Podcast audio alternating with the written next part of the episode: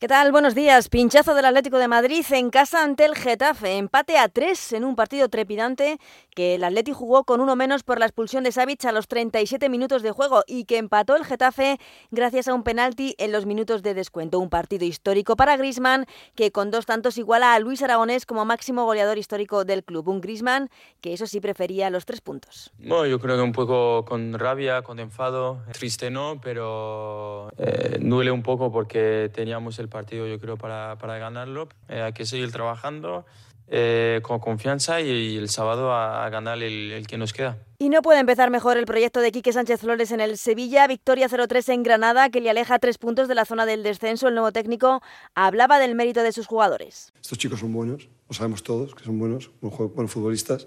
No estamos donde quiere la afición, no están ellos en el nivel que quieren y que tienen pero vamos a luchar por eso. Nos vamos a dejar el alma en que estos chicos vuelvan a divertirse jugando al fútbol. Y también victoria a domicilio del Valencia 0-1 en Vallecas ante el Rayo Vallecano. Hoy tres partidos más. A las 7 el Barça juega en Almería ante el colista de la Liga con la baja de Pedri, lesión muscular que puede que le haga perderse la Supercopa de España. Xavi cree que están a tiempo de remontar en esta liga.